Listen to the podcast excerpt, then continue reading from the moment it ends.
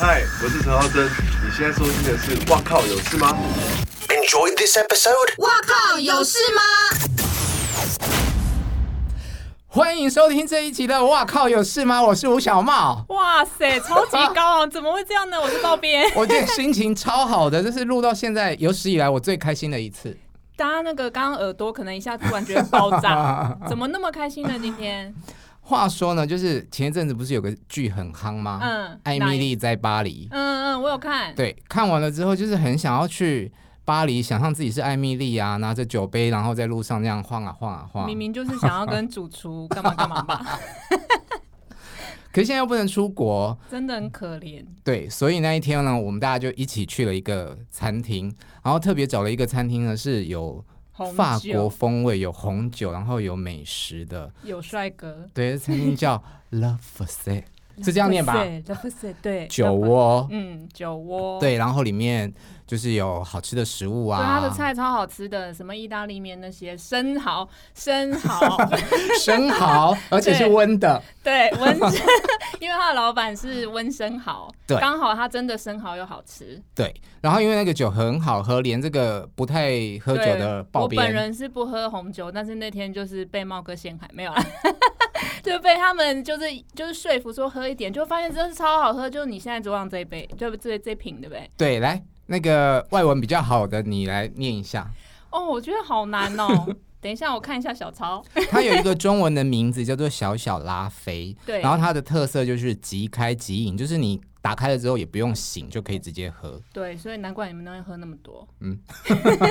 它的法文呢，就请容我就是念的有点不标准，叫 Legend Boyac。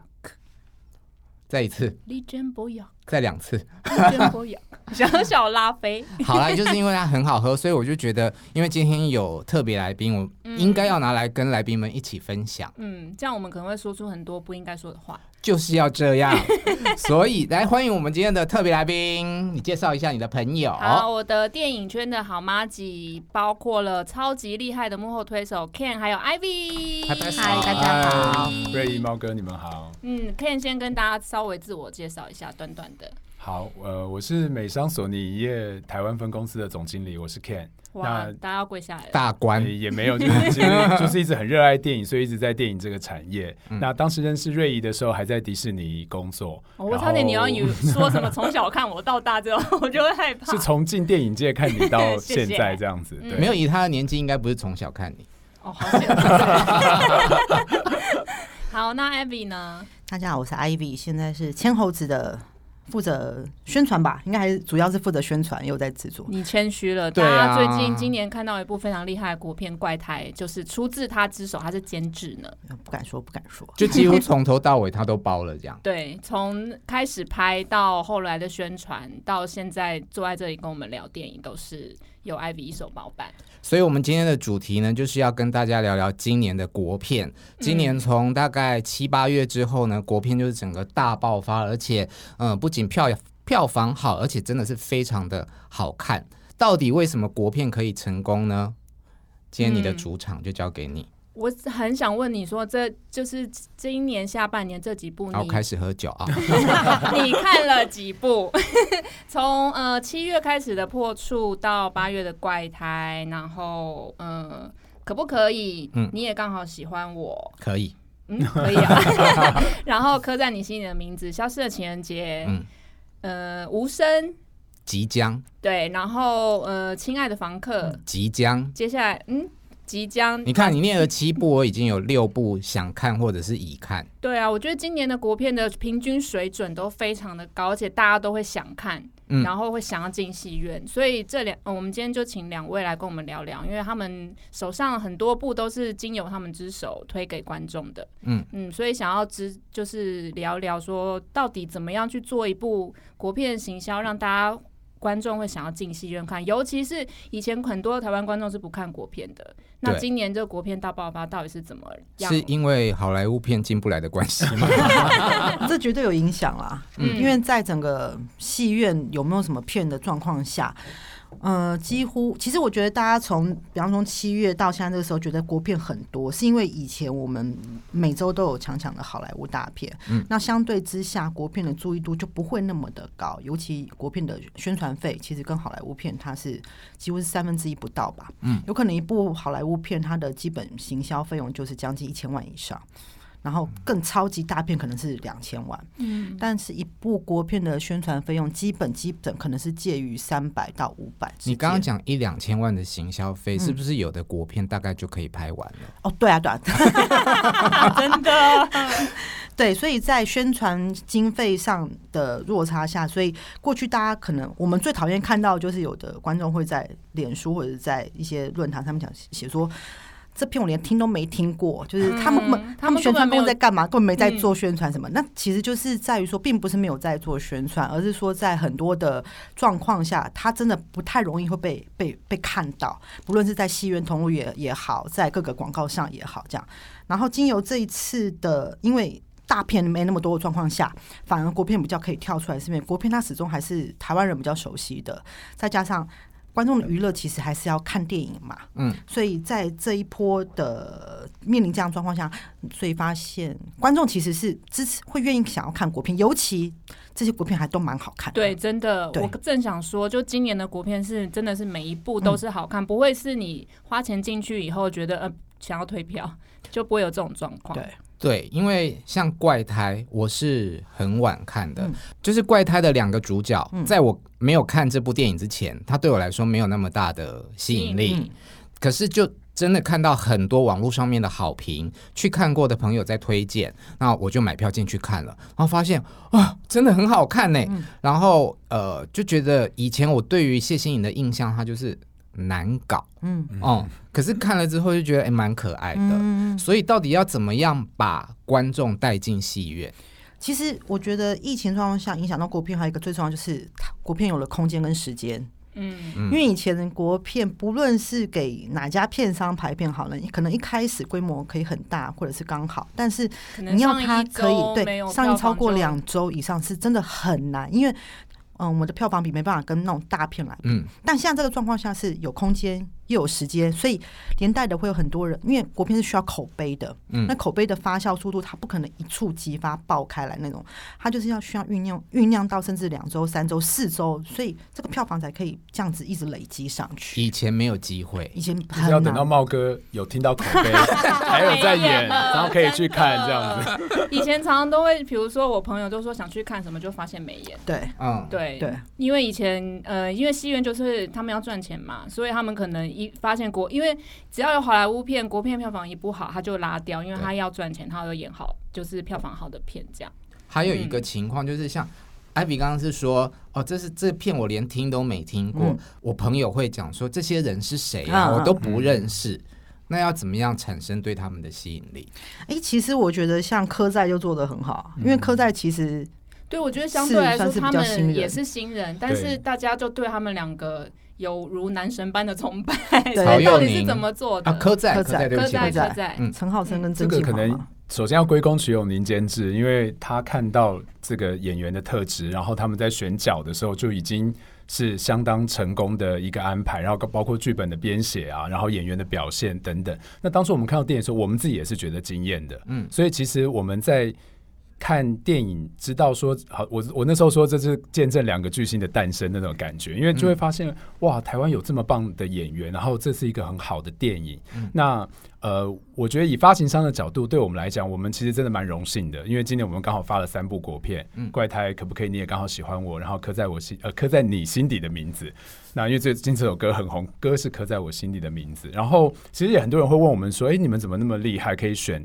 到都是票房很好的国片，对啊，你们怎么挑的啊？对，其实我反而会换个呃。角度来回答这个问题，因为其实也不是我们选择了这些片，也有很多时候是这些片也选择了我们。然后我们并不是因为疫情的关系，所以才赶快去找国片来发行。嗯、其实我们公司是去年四月成立的，那当时就是希望能够跟台湾很优秀的制片人合作，嗯、然后来推一些台湾的电影，然后让全世界都看到台湾有这么优秀的电影人。嗯、那也是因为那时候有谈，本来我们这三部国片是上半年就应该发完的。嗯，那疫情的影响下呢，的确造成好莱坞有一些电影档期的变动，所以。我们是在这三部国片的档期安排策略上做一些调整。那但是也刚好给了这三部国片更长的一个宣传跟酝酿的期间。嗯、然后对我们来讲，其实我们做好莱坞的电影或做国片，我觉得我们投注的热情或关注度，或者是我们在策略的运用上，其实我们是一致的。就像我们那时候开片也是开一百多家戏院上映，然后听说也是开到最大。那跟我们在发好莱坞片的规模是一样的，因为我们觉得要给一个电影最好的发行条件，然后让观众能够看到，让口碑能够发酵，这样子我们才能够创造更大的呃商业的票房可能。对，因为我常说我们是索尼影业，那 Sony 有发呃有一些家电嘛，我说我们是扩大机，就是我们的定位就是说，我们希望能够做到一个国片的扩大机的这样的功能，就是说让一个电影的商业可能被放到最大。嗯，对，这是我们的这个理念，这样。那当然，因为现在刻在你心的名字也是因为口碑很好发酵，然后票房也一直都还蛮成功的。那这几部国片都有这样的一个状况。嗯，可是其实你刚刚说，你虽然你做西片跟国片的用力是一样的，但是我觉得其实还是不一样。比如说西片，你不用跑映后啊。哦，对对，因为因为好莱坞明星可能没有办法跟我们去戏院里面回答观众问题。对，我们要讲一下这最近呢，呃，Ken 他们就是每个周末通通都在科在的全台跑透透，跟着国片去旅行。对对对，这件事情是。当他口碑传出来了之后，你们要加码去做的事情，还是本来就在规划里面？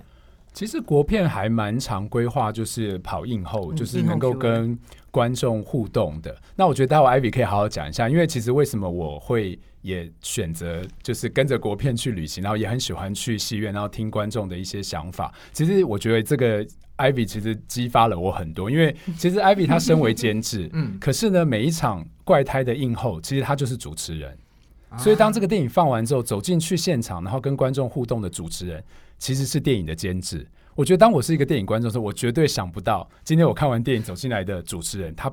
就是这部电影的监制，那包括徐永宁监制也是，就是每一场他都亲自主持，然后问观众有什么想法。我觉得台湾观众其实在这个地方很幸福，所以就是我们可以，没有，这其实是因为没有钱，好不好？不然就找我去，没有，就省钱，是为了省钱。其实 Q 映后 Q A 就映后出来这件事情，大部分的国片都会做，因为不论是台湾、香港或者大陆都喜欢。大陆叫做跑，呃。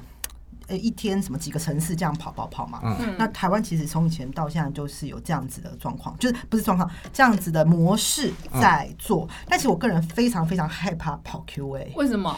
我最怕进去没有人，尴尬，那个压力超大，真的超大。所以每次你会先偷偷这样在，我们一定会先问这场大概卖多少。那我们也曾经干过，就是知道这场人数很少的时候，赶快请戏院员工帮忙绕人进去充场面，都有 怕那个明星看到傻眼，或导演就是怕他们会觉得，哎、嗯欸，怎么会这样？这样，对对对，所以跑 Q&A 压力最大是在于说，每一场的观众没有办法确定是不是可以场场都都都好。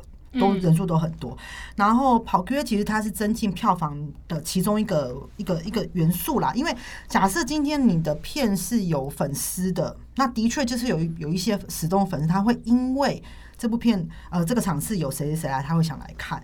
但是很多时候我们在跑 Q&A 的时候会发现，很多观众他不知道这一场会有映后，嗯，这场会发现的。然后呃，我我后来会觉得说，跑映后 Q&A 最大的帮忙是。呃，就算他们不知道这场会有艺人或者是导演来，但是他们因为在这一场的沟通交流当中，他对这部片有好感，他会愿意可能看完这部片觉得还好，但是又哦有导演讲了一些，然后就会想要分享一些什么好的东西出去。这是一个我自己觉得比较正面思考的一个方向。我曾经去看过一部电影，然后我也不知道它有 Q&A，但是一一放完之后。就演员就出现了，你猜什么片？什么片？台北物语。哦，哇，很棒！你你有很多问题想问，对不对？那你问了有问几种问题？我我没有问问题，但是我就是觉得很很有趣。那 Ivy，你在跑，比如说怪胎的 Q&A 的时候，有没有让你印象特别深刻？人家问的问题，或是有发生什么有趣的状况？呃，我觉得怪怪胎有做一场最最特殊场，就是雨衣场。嗯嗯嗯嗯对，那一场其实就是呃突发奇想，因为我们其实上一个月之后想要就是哎回馈回馈观众朋友们，就这场就是只要穿雨衣来就可以，但是他们不会穿身上，就会带着，然后通常就不用买票了吗？要买票要买票，就是要穿雨衣才能买这场的票，就是一个识别。对对好对严苛哦。售票员好好忙，还要在里面上面动，没有。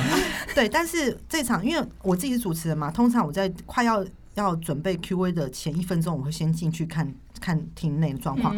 所以等于说对，最让我压抑的是，呃，字幕正在跑，只有我进去的时候，所有的观众开始穿雨衣，我想说哇，大家怎么就已经开始开始准备，你知道吗？嗯然后紧接着就是呃，男女主角跟导演进去的时候，我觉得他们看到那一刹那是有一种就是说哦。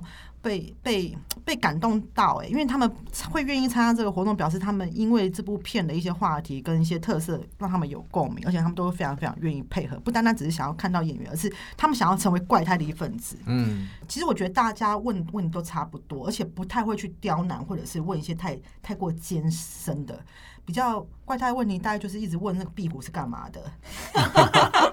对，我想知道。哎、我其实。那只壁虎的存在意义，我有点忘了耶。可能要看《消失的情人节》哦，对对对里面有一只壁虎？消失，消失有壁虎，所以对对对我现在原本答案被消失的他想问你问的是哪一只壁虎？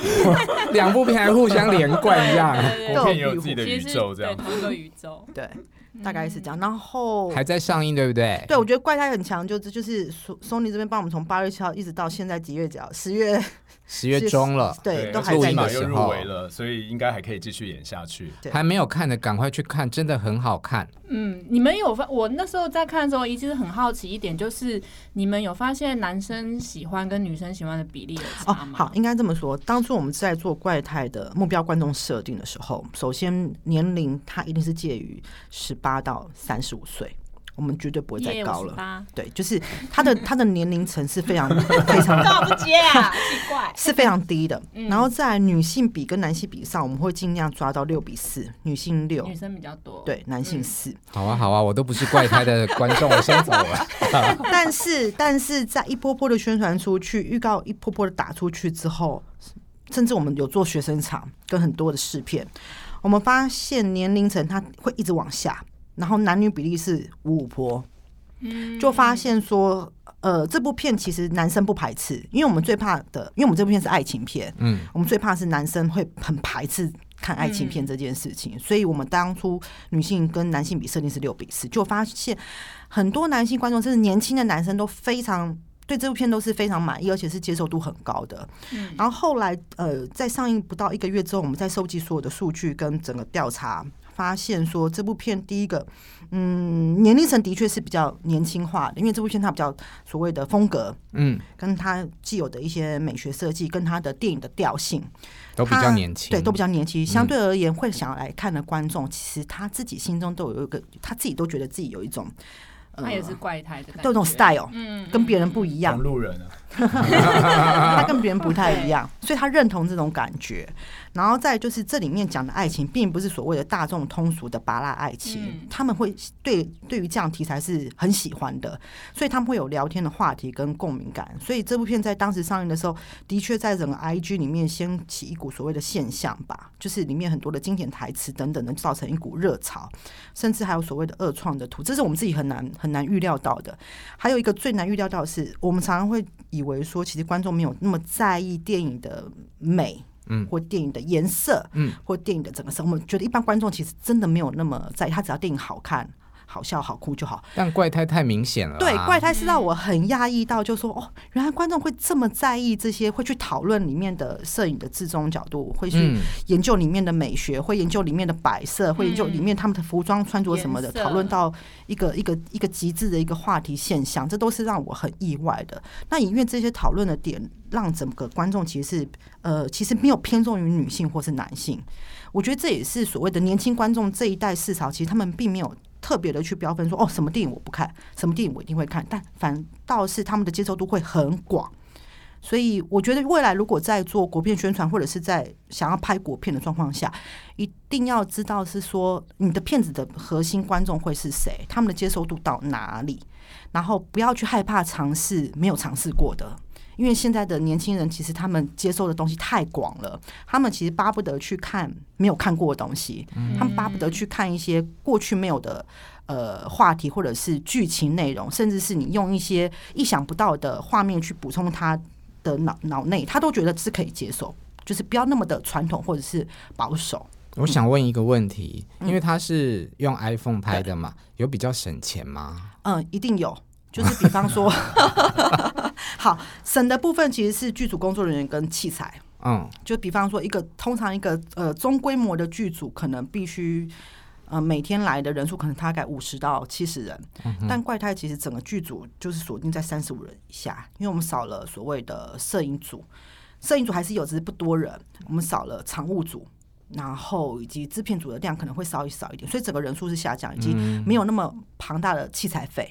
因为我们的器材除了灯光之外，收音之外，然后所谓的摄影就是 iPhone 的机器跟需要 iPhone 的一些器材，那个是相对而言是比较便宜的。嗯嗯，好酷哦，我觉得。那你刚刚说到，就是它属于它怪胎是属于比较不通俗的爱情，那通俗爱情就是可不可以的嘛？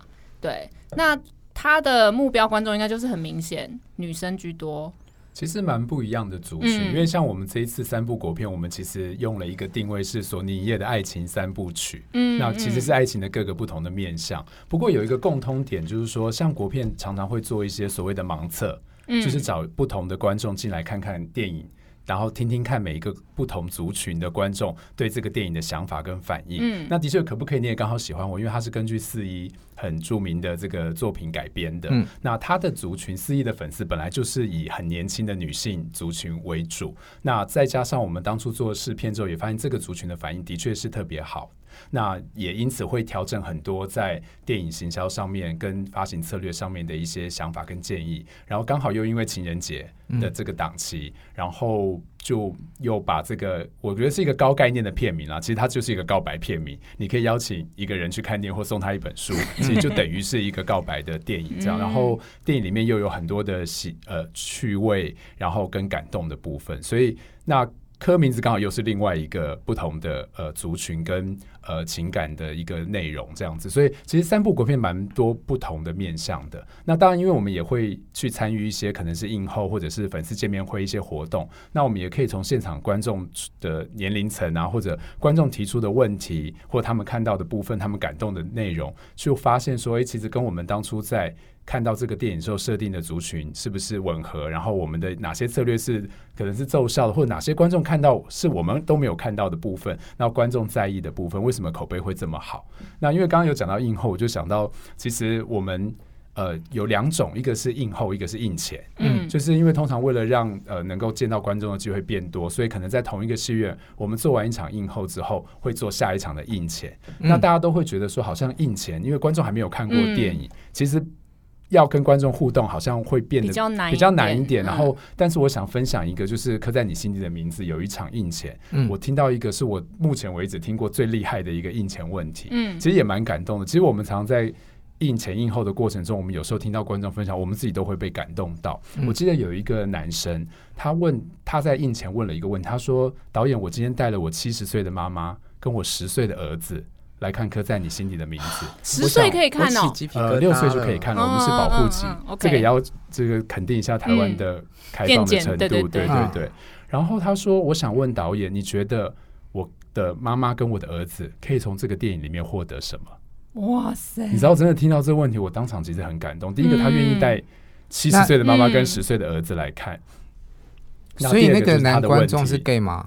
他并没有，其实我觉得在刻在你心底的名字的印前印后，其实我后来发现最感动是，其实大家的问题都不在性别这个议题。嗯，常常我们会听到一个异男说他想到他高中的同学。嗯，我们也有听到呃妈妈说，因为我女儿看了七遍了，我在想她为什么这么着迷这个电影，我自己来看一看，她也爱上了这部电影。嗯，很多人都想到一些初恋的回忆或者是高中的经验，其实反而现场很少会。就是不是一直在往同志的方向，或者是非同志的的。其实我自己呃，因为我是花莲人，然后我们上礼拜回花莲，我的舅舅舅妈什么都来看，他们都很爱这个电影。就是其实我发现他的感动是没有性别的限制的。然后当然那天那个观众问这个问题之后，导演回答的我觉得也很棒，因为导演就跟这个观众分享他自己的妈妈年纪也蛮大了，嗯，然后看这个电影的时候他们是怎么。来聊这个影片，就是其实我觉得它也带给了台湾社会很多的对话的机会，嗯、或者是让、嗯、呃更多理解的可能性。这样，所以其实真的常常我们在这旁边虽然是工作人员，只是负责递递赠品或者是 啊大合照，可是有时候观众某些分享的时候，其实我们在旁边眼眶真的是会红的。我记得也有一个女女观众，她曾她站起来说，她以前都会嘲笑同性恋，嗯，可是看完这个电影之后，她完全，她愿意进去看就已经是一件很厉害的事了。哎，然后他看完电影之后，他是非常感动的，然后讲话的时候是颤抖的，他觉得说他更能够理解。爱其实本来就是没有性别。其实当这些分享在进行的时候，其实真的是会蛮感动。那但，怪胎有不一样的呃问题的内容。怪胎我觉得真的是一个大拆解了，就是对，比如说壁虎的意义啊，鸽子的意义，就是有时候导演也会在 Q&A 的时候，就是突然抛出一个新的他在拍片的时候一个想法，然后哇，观众就马上去追说，哎，为什么又有一个大翻转？因为我觉得廖明义导演很有趣，是他是一个喜欢给观众惊喜的导演，嗯，所以他在。电影本身就有翻转，就有惊喜，可是，在 Q&A 的过程中，还不断会挖掘新的议题出来，然后让给观众更多的惊喜跟解读。所以，真的每一个呃电影的映后都不太一样。我觉得，其实我们这样跟着跑，虽然。嗯，会花蛮多时间，但是我觉得其实我们收获是很大的。而且，其实我们做外片，就像瑞刚刚有提到，其实外片我们比较难，真的是走进戏院一场一场的去跟观众互动，知道他们喜欢什么，不喜欢什么。当然，我们还是会去网络上看呢，因为我们也常被骂，就呃 哪些东西好不好。但是我觉得那个面对面接触到观众的时候，像比如说刻在你心的名字，有时候观众他举手，可是他讲不出话来，他就是一直哭，就是。那个感动是无法言语的，所以我觉得是很很有收获的一个过程。你刚刚说那个导演也有讲说他自己跟妈妈的回答，我想知道那答案是什么？呃，其实因为导演也有在家里，就是就是他也是后来有呃，就是跟家人出柜的一个过程。Oh. 我觉得这个真的要导演本人讲，会比较能够忠实的呈现他跟家人之间的互动。不过我觉得应该是说，他真的就是给了很多人对话的机会，因为也有。人是不敢跟家人出柜，可是带家人来看这个所谓呃，应该说已经连续三个第三个礼拜票房冠军的电影，其实这是一个很好的，就是我不是带家人来看一个同志电影，其实是来看一个现在票房冠军的爱情电影。那看完之后，我觉得它增加了很多对话的可能性，我觉得这个是最棒的一点。嗯，那科在的票房这么好，有在你们的预料之中吗？其实我们呃，当然希望它非常好，那只是说我们当初的。应该是说，我们当初有设定一些目标，那我们的确会，就是说设定目标的时候，你一定会有一点担心，说会不会达不到这个目标？因为当初设定的目标是希望成为台湾同志议题票房最卖座的电影。嗯、那之前的纪录保持人是李安的《断背山》，当然我们会告诉自己说，李安有得奥斯卡，李安是李安。但是这个目标的设定对我们来讲，它是一个有很多意义的目标。就如果说今天这个电影可以超过《断背山》，那代表台湾在同婚法过后，其实社会。对于这样的题材接受度更大，那当然也表示这样的电影它还是有足够的商业性，让我们台湾的电影市场能够有越来越多呃类似主题好更多元的题材的电影。